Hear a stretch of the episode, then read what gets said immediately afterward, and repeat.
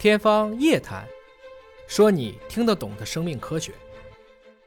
各位网友朋友们，我是华基金管委会的主任向飞。今天非常荣幸为您请到了一位感染领域的大咖——深圳市第三人民医院的党委副书记、院长卢洪洲教授。欢迎卢教授。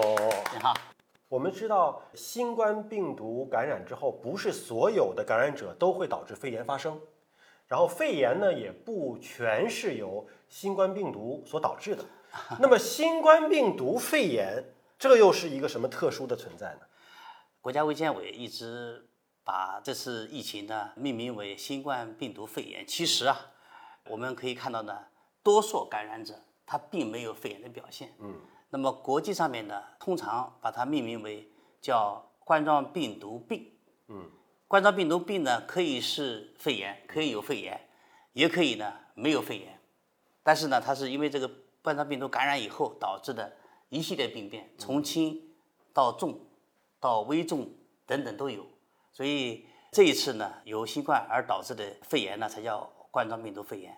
病毒呢有很多，导致肺炎的病毒也很多，导致肺炎的其他的细菌更多。嗯。还有呢，刚刚谈到的细菌、病毒以外的支原体、衣原体、结核杆菌、结核杆菌，还有呢，今后一定会报道，就是真正的新发的一些病原体。嗯，那么这一次新冠是一个新的，嗯，那么今后呢还会有更新的、更新的新冠，还会有除了新冠以外，其他的一些细菌、病毒、支原体、衣原体等等这些新发的病原体。也可以导致我们人类感染，也可以导致呢肺炎。比如说，我们在过去的四十年里边，也有呢几十种，几乎是每年都有新发的病原体。这些病原体呢，各种表现呢多种多样。呃，有科学家报道呢，我们这个地球上面呢，光是哺乳类动物就带有三十二万种病毒。这还只是哺乳类动物。那么。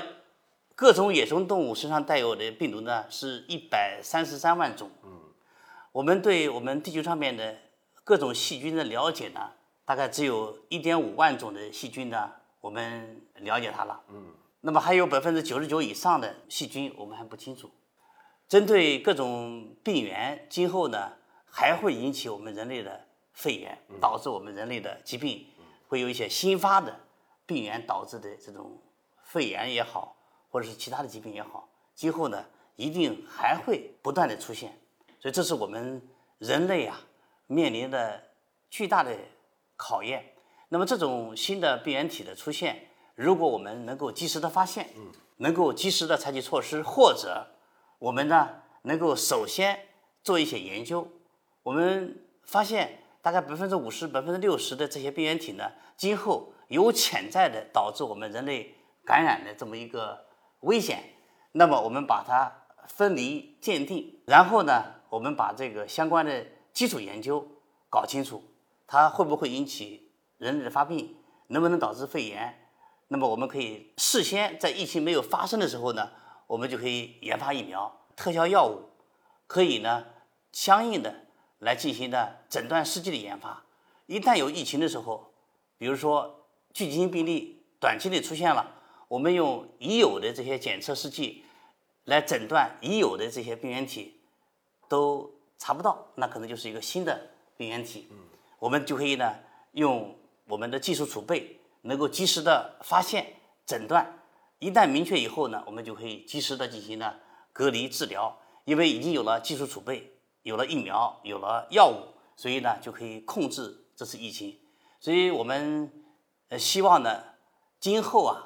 针对各种可能出现的新发传染病，我们能够像天气预报一样，能够预警预测。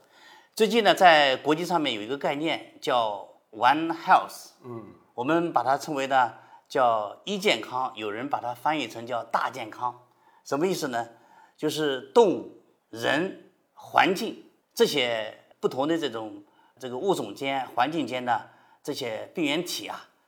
它可以相互之间会有影响，环境里边的病原可以传给人，人呢也可以受到动物身上带有的病毒的这些细菌影响。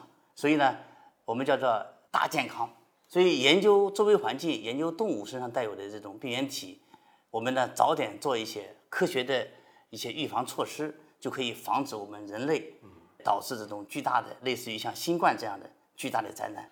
就是人的已知圈儿越大，它的未知圈儿就越大。刚才您提到一个数字，其实是非常惊人的一个数字，就是我们对于这个世界上存在的细菌的种类，可能野生动物身上有一百三十多万种，而我们真正通过技术了解清楚的才一万多种。一百三十多万种里面，只有一万种我们算是认识了，还有那么多种我们可能压根儿连认识都不认识，它到底会不会对人造成不良的影响？但是这就存在一个问题哈，因为哺乳动物跟人是最接近的。如果我们把哺乳动物身上所有的细菌、病毒、支原体、衣原体、微生物都研究清楚，这也是个巨大的科研经费啊！因为我们现在已知的比较起来就太少了。如果要是做这么庞大的工程呢，其实从科学上来说呢是有一定价值，嗯，投入呢呃也会有巨大的投入。但是大家想想看。如果我们不去做这一点投入，类似这次新冠，到现在为止呢，我们人类呢已经损失了五百零四十七万生命了，那么影响了政治、经济、军事等等各个方面，所以导致呢我们人类的巨大的灾难。那么这个花费，这个它的灾难、它的损失，相较于呢我们前期做一些医疗方面的一些投入，那是微乎其微的。嗯。我想呢，我们还是呃要以预防为主，要宁可备而不用，不可呢用而无备。嗯，所以我们要把这个科技抗疫，预防为主。那么这个呢，还是我们作为科学人员，作为我们国家的疾病预防的国策。嗯，所以这是今后呢我们要做的工作。其实健康中国的一个大的策略就是防大于治。你等这个疾病出来了，你像现在国家的投入啊，包括所有的感染者的这种治疗的费用，国家已经投入了，包括我们打的这个疫苗的费用，全都是由国家投入了。这么大量的经费，我们如果能够放到前期的科研攻关，提前发现，并且能够提前把这个防火墙构筑起来，那你看看，不仅仅是说我们在科技上做到了一个储备，而且。